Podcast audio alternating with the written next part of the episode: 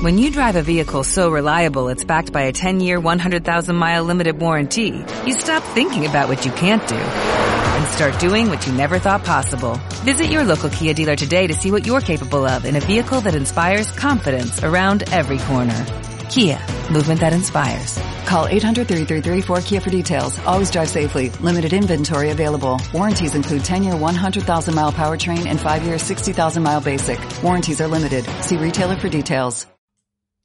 Hola, muy buenas. Es época de mundial y nosotros en este podcast ya sabéis que intentamos ligar también la actualidad más allá de la política. En esta ocasión, el fútbol nos da muchas oportunidades, como por ejemplo en la sección de historia, en la que hoy viajaremos a 1934. Hoy en Simple Política, el Mundial Fascista de Mussolini. Comenzamos.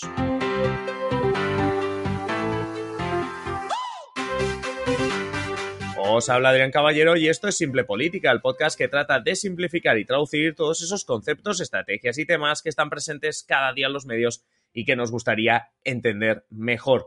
Hoy no se trata de entender mejor nada, se trata de viajar en la historia y comparar quizá incluso dos situaciones parecidas en época de mundial y es que se está celebrando en Qatar un mundial que ha levantado muchísimas ampollas en la comunidad internacional. Muchísimos defensores de los derechos humanos que acusan a la FIFA de haber permitido celebrar esta competición en un país que no respeta los derechos de los homosexuales, que mantiene a la mujer sujeta a la voluntad del hombre y que usa, bueno, una mano de obra más de 6.500 muertos en la construcción de los estadios. Hoy veremos que no es la primera vez que fútbol y política coinciden, ya que en 1934 se celebró un mundial en Italia que por aquel entonces estaba gobernada por el fascismo. Y como es la sección de historia, saludamos a Fran Francisco Javier Rodríguez. Muy buenas. Hola, muy buenas. Hay que decir que el fútbol y la política no se han acabado de llevar bien, porque también estoy pensando en Argentina 78, con una dictadura en aquel momento también. Eh, realmente la relación FIFA derechos humanos o política de derechos humanos no ha ido ligada. Es verdad que estamos hablando de dos cosas diferentes, fútbol y, política, pero tú hoy nos vienes a hablar, nos vienes a recordar 1934, Mundial de Italia, con Mussolini gobernando, con, con el fascismo eh, en los palcos, por decirlo así, si es que había palcos en esa época. Sí, sí, correcto. Eh, mira, eh, mm, sobre los apuntes que has hecho de fútbol y política, o deporte y política, ¿no? Que queda muy bonito decir aquello de que fútbol y política pues no se pueden juntar, ¿no? Que, que, son dos cosas diferentes, ¿no? Pero como bien has dicho, eh, me temo que esto es una afirmación naif o lo que es peor, con voluntad de engañar al personal. como hemos dicho, fútbol, deporte en general y política suelen ir mucho de la mano y si no, pues eh, veamos la cantidad de Juegos Olímpicos que ha habido eh, boicot por parte de, los diferentes bloques, ¿no? Durante la Guerra Fría. La Guerra Fría, correcto. Correcto. Mm. Pues aquí vamos a dar otra prueba, otro argumento más, pues para, para, llegar a esta conclusión de que fútbol, en este caso, deporte en general y política, pues suelen ir de la mano. Y para ello, pues como bien has dicho, vamos a viajar hasta el siglo pasado, en concreto hasta el año 1934, cuando la FIFA que recordemos se había fundado 30 años antes, todo hay que decirlo, accedió en ese año a, bueno, años atrás, ¿no? Accedió a organizar el segundo mundial de fútbol de la historia, el de 1934, en Italia. Porque el anterior había tenido lugar en Uruguay, que fue el país que precisamente se acabó llevando la copa Jules Rimet, que era, además de presidente de la FIFA, era el trofeo, pues era como se le conocía al trofeo anterior eh, al que conocemos hoy en día, que se instauró en los años 70 y que es aquella bola del mundo como con unas manos que la sujetan, ¿vale? Que es la Copa del Mundo actual, ¿no? Antes era la Copa Jules Rimet, ¿vale? Mm. Por lo tanto, eh, hay que decir que en 1934 Europa acogía por primera vez eh, esta competición futbolística. Pero, como bien has dicho, lo hacía en un país fascista como era Italia, gobernada por entonces con mano de hierro por el Partido Fascista Italiano de Benito Mussolini. A ver, se dice, las malas lenguas, ¿no? Que, se dicen, que el dictador, que el dictador llegó a amenazar al presidente de la FIFA, precisamente Jules Rimet, y al país rival que había para organizar la competición, la competición, que era Suecia, ¿no? Si el mundial no se acababa disputando en Italia. En todo caso, eh, la consigna de Mussolini, ¿no? que estaba muy interesado en mostrar al mundo pues este poderío italiano, ¿no? Como luego Hitler haría unos años más tarde en los Juegos Olímpicos, ¿no? Mussolini les vino a decir a sus jugadores de la selección italiana que básicamente que ganaban o, plata o plomo, ¿no? Es un poco, hmm. ganaban o iban al hoyo, vencer o morir fue la, consigna. Y spoiler, la amenaza sirvió, ya que acabaron ganando el Mundial. Bueno, hay, que decir que, esta historia, bueno, esta historia que empiezas a contarnos, este hecho, por ejemplo, de que se diga que Mussolini, que el dictador, amenazó tanto al presidente de la FIFA como a los suecos para poder organizarlo, mm, si antes yo hablaba del Mundial de Qatar, me recuerda mucho eso. Hay un documental publicado por el canal de YouTube La Media Inglesa, el eh, Qatar, el Mundial a sus pies, en el que está dividido en tres partes, se puede ver en YouTube eh, gratuitamente. La primera parte que va sobre cómo Qatar consigue el Mundial, es una relación de, yo no te digo chantajes, pero es una relación de reuniones a más alto vuelos eh, políticos para conseguir organizar un mundial. Sí, sí evidentemente, compra, chantaje, corrupción. está, judicialmente está, está demostrando, ¿no? Que hay, hubo, hubo chanchullos muy, muy gordos, ¿no? Pero más que hablar de Qatar, vámonos a hablar, como decías tú, del Mundial de Italia 1934 y cuéntanos, más allá de, esta, de estas amenazas, cómo acabó siendo Italia, pues finalmente la sede del Mundial. Hay que decir que el éxito de Uruguay 1930, cuatro años antes, pues llevó a la FIFA a, decidir pues reeditar un mundial como el, de, como el que se había celebrado en el país sudamericano. Por eso, en 1932, la institución, es la FIFA, se reunió, y todos sus representantes, ¿no? Se reunieron en Estocolmo y tras un intenso debate, y pongamos este intenso entre comillas, ¿no? En el que la representación italiana, pues digamos que presionó, también entre comillas, presionó fuerte para conseguir celebrar la Copa, se decide que Italia, pues, eh, tiene que organizar el Mundial, ¿no? Después de que Suecia, pues, diera un paso atrás. Oficialmente, porque Italia tenía un proyecto más avanzado, pero como hemos dicho, las malas lenguas hablan de amenazas, de amenazas, perdón, hacia los suecos y hacia la FIFA. Pero bueno, eh, una vez tuvieron la organización del Mundial, los italianos pues se pusieron manos a la obra pues para preparar una cita pues que estaba basada en la propaganda que por otro lado quería mostrar a la Italia fascista como un referente, que de hecho lo era para muchos sectores conservadores europeos, pero esto ya hablaremos otro día, ¿no? Y a la vez de mostrarse al mundo como un referente, pues unificar al país en torno a un ideal deportivo, porque recordemos que el fascismo daba mucha importancia a la práctica deportiva, digamos como medida disciplinante, pues para formar a una juventud fuerte que estuviera preparada para cualquier cosa, ¿no? Así que el fútbol, digamos que le venía como anillo al dedo a Mussolini, ¿no? Como anécdota, hay que explicar que esta fue la primera, la de Italia 1934, siempre hablamos de, oye, España en esto, que, ¿cómo participa? ¿Qué tiene que ver? Hmm. Pues el Mundial del 34 fue la primera participación de España en una cita mundialística. Y os preguntaréis, bueno, ¿y por qué no fue Uruguay, no? Cuatro años antes, ¿no? Claro. Pues mira, la Federación Española, eh, de hecho, envió solicitud, ¿no? Porque antes esto eh, no, iba por clasificación, iba por solicitud, ¿no? Y en, y en función de los países aspirantes a participar, si eran más o menos, pues hacían una fase de clasificación previa, ¿vale? Esto más o menos funcionaba así. Mm. La cuestión es que el coste del viaje a Sudamérica eh, provocó que el combinado español se quedara en Europa, así como otras selecciones del continente, excepto Italia, a quien apoyaban el resto. Es decir, los europeos, digamos, dijeron, nosotros no vamos, pero como va Italia, pues vamos con ellos. ¿Eh? Es otra manera de entender el, el, fútbol. En los años 30 funcionaba de otra manera, ¿no? Y sin ir más lejos, eh, también hay que comentar que Europa y el mundo en general, ¿no? Pero sobre todo Europa estaba en crisis y las federaciones, pues, no estaban para enviar a delegaciones enteras al, nuevo mundo, ¿no? Al, otro extremo del mundo, ¿no? Pero con todo esto, el Mundial de 1934 eh, se celebró entre mayo y junio en Italia, ¿no? Cuando ya habían finalizado las principales ligas europeas. España, bueno, de hecho, la Segunda República Española eh, llegamos, ahora haremos un poco de, de, Maldini, ¿no? Lleva un combinado histórico con aquellos Zamora, Quincoces, Grostiza, Lángara, Samitier, ¿no? Que, son leyendas, ¿no? Del fútbol español. Y antes de volver a la política, seguramente os estáis preguntando, oye, ¿hasta dónde llegamos ese mundial?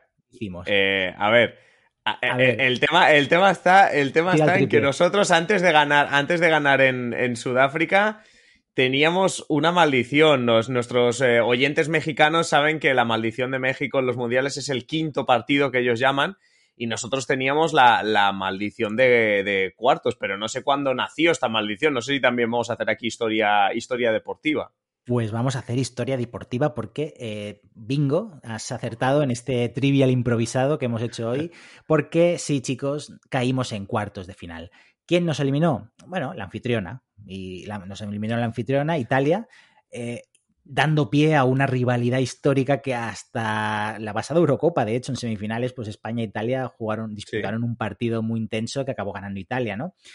Digamos que eh, en aquel partido del año 34 de cuartos de final, em, los italianos, a ver, para que entendáis, eh, hubo un partido, un primer partido en el cual se empató y hubo que hacer un segundo para desempatar. ¿Vale? Porque, como hemos dicho, fútbol los años 30 era otra cosa totalmente distinta a la de ahora.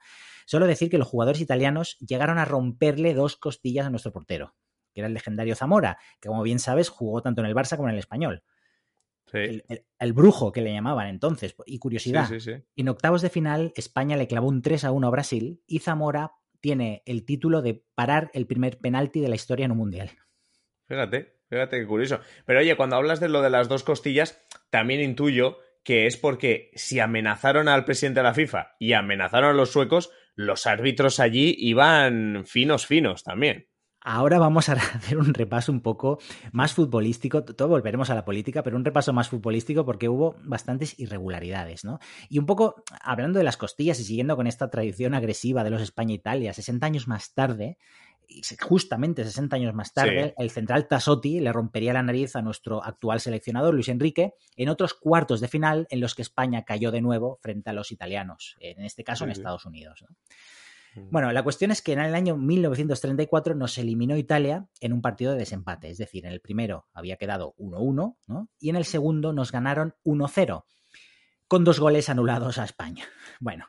Eh, no entiendo por qué nos anularon los goles. No se podía saber, ¿no? Bueno, solo decir que el partido de ida, el del 1-1, se le llamó la batalla de Florencia, porque hasta siete jugadores españoles quedaron lesionados para el partido de vuelta. Madre mía, o sea, lástima que no haya imágenes. ¿eh? O sea, esto ya nos vamos más a la, al fútbol que a la política. Fotografías ya, pero un resumen del partido de, de, la muerte de ahí fútbol champán poco, ¿eh? O sea, allí seguro que era barro y... Sí, sí, barro y, palos, ¿no? Y, y, lo que tú has comentado, esta anécdota de la batalla de Florencia no es baladí.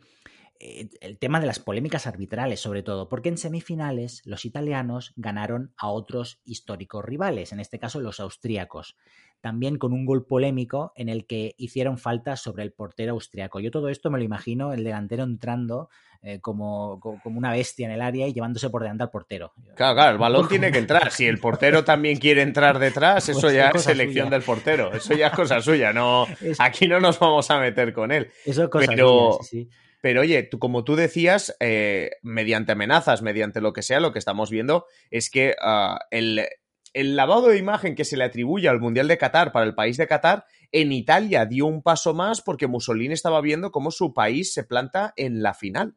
Correcto, correcto. Mira, se plantó en la final eh, que jugó frente a la antigua Checoslovaquia, ¿no? Que en semifinales había eliminado a Alemania, que también era una de las potencias de la época, ¿no? La final, como bien has dicho, se planteaba como un todo o nada por parte de Mussolini. Imagínate un estadio con 50.000 romanos, ¿no? Italianos en Roma, todas las miradas sobre la escuadra anfitriona, sobre el rival, ¿no? Yo me estoy imaginando ahora la escena de Gladiator, ¿no? Cuando saltan al, Coliseo, ¿no? En la, la, primera vez que saltan todos, ¿no? Pues imaginaros un ambiente de este estilo, ¿no? Solo decir que Mussolini llegó a bajar a los vestuarios vestido de militar, ¿vale? A desearle suerte, y ponemos esa suerte entre comillas, y a decirle que Dios os ampare si no ganáis, básicamente. Ostras. Eh, se dice eh, duro, es duro, ¿eh? porque se dice incluso que Luis Monti, Luis Monti es un jugador, fue un jugador italo-argentino que de hecho había jugado con Argentina en el Mundial de 1930 en Uruguay, ¿vale? Es un mundial, todo hay que decir que fue eh, ganado por Uruguay, que derrotó en la final Argentina. Pues Luis Monti era uno de los jugadores argentinos que jugó esa final. Más adelante fue nacionalizado italiano para poder disputar, disputar perdón, el Mundial del 34 con Italia. Como veis, esto eh, hoy en día sería imposible porque tú debutas con una selección en la absoluta, mm, no, no, hay, no hay marcha atrás. Pero bueno, años 30, otra historia. Pues Luis Monti se dice, ¿no? Es una frase que dijo por entonces, literalmente dijo, en 1930 en Uruguay me querían matar si no ganaba y en Italia, cuatro años más tarde, sí perdía. Claro. Sí, sí, eh, claro, claro, claro. Claro, en Uruguay, si, si, le ganabas a los anfitriones, te mataban. Correcto. Y, claro, aquí el presidente o Mussolini baja con traje de militar y te dice, bueno, mm, que a lo mejor si pierdes no vuelves a tu casa, pero... Por eso, por eso. Imagínate, ¿no? Esta, esta presión, ¿no? Pues bien, todo hay que decir que la cosa estuvo a punto de acabar en tragedia, porque los checoslovacos se adelantaron en el marcador aproximadamente hacia el minuto 70, casi al final del partido, ¿no? Poco tiempo para darle la vuelta a los de Vittorio Pozzo, que era el seleccionador, histórico seleccionador italiano, que consiguieron empatar aproximadamente en el 81, en el minuto 81, nueve minutos del final, y marcar el desempate en la prórroga. De esta manera, pues Italia ganaba su primer mundial. Mussolini saltaba de alegría y pues presumía en el mundo de, poderío y los jugadores italianos yo me los imagino respirando, ¿no? De, decir, nos hemos salvado de esta. Pero espérate, porque estamos hablando en el 34. En el 38 volvió a haber mundial, en este caso en Francia. Cuatro años más tarde, en este mundial de Francia, Mussolini volvió a animar de esa manera que solo sabía hacer él a sus jugadores, que volvieron a ganar en la final, volvieron a, convertirse en campeones del mundo en este caso, ganando a Hungría 4 a 2 en la final. Como anécdota, esta es una anécdota que seguro que conocéis. El portero húngaro de por entonces, Antal Sabo, dijo después del partido que estaba feliz, ya que con los cuatro goles que le habían colado había salvado la vida a 11 hombres. Bueno, a ver, oye, cuando eso es deportividad, eso es una manera de verlo, quieres que no, es una manera como otra cualquiera de verlo, pero, pero bueno. Ostras, em, la verdad que no sé si esto, este, este, tipo de motivación funcionaría a día de hoy, ¿eh? pero, sería un poco ilegal, ¿no? Pero bueno, no, yo. Bueno, aparte de eso, claro. Según qué países, según qué países, a mí, por ejemplo, me gustaría, me gustaría saber un poco el, eh, qué recibimiento real, ¿no? Van a tener países como Irán, por ejemplo, ¿no? Después de la, mm. estas muestras de protesta que se han jugado, ¿no? Bueno, exacto. O bueno, eh, sí que recuerdo en la primera, en, bueno, en la primera jornada, segunda jornada del Mundial, que Arabia Saudí gana a Argentina y, y esa misma tarde el gobierno de Arabia Saudí decreta fiesta nacional para el día siguiente por celebrar simplemente la, victoria de su país. En este caso es el contrario, ¿no? Es decir, de buen rollo, decir, oye, pues vamos a celebrar que, hemos, que hemos ganado un, partido. Pero bueno, sea como sea, el fútbol mueve pasiones, pero por suerte no a los extremos que nos dejó Mussolini en el 34 y en el, y en el 38, que hemos repasado también por esta, por esta, por este ligue que podemos hacer con la, con la política. Francisco Javier Rodríguez Fran, bueno, pues muchísimas gracias por traernos este tipo de episodios y nada, te escuchamos como cada semana en la sesión de control y por supuesto en esta sección de historia. Muchas gracias. Nos escuchamos. Y vosotros ya sabéis que cerramos esta semana, pero que mañana sábado publicamos la sesión de control, ese podcast eh, en el que repasamos la actualidad, así que no os lo perdáis si no lo pudisteis ver en directo. Y por supuesto que nos reencontramos la semana que viene con más, más podcast diarios, así que nada, disfrutar del fin de semana, nos escuchamos otra vez el lunes y que seáis felices. Adiós.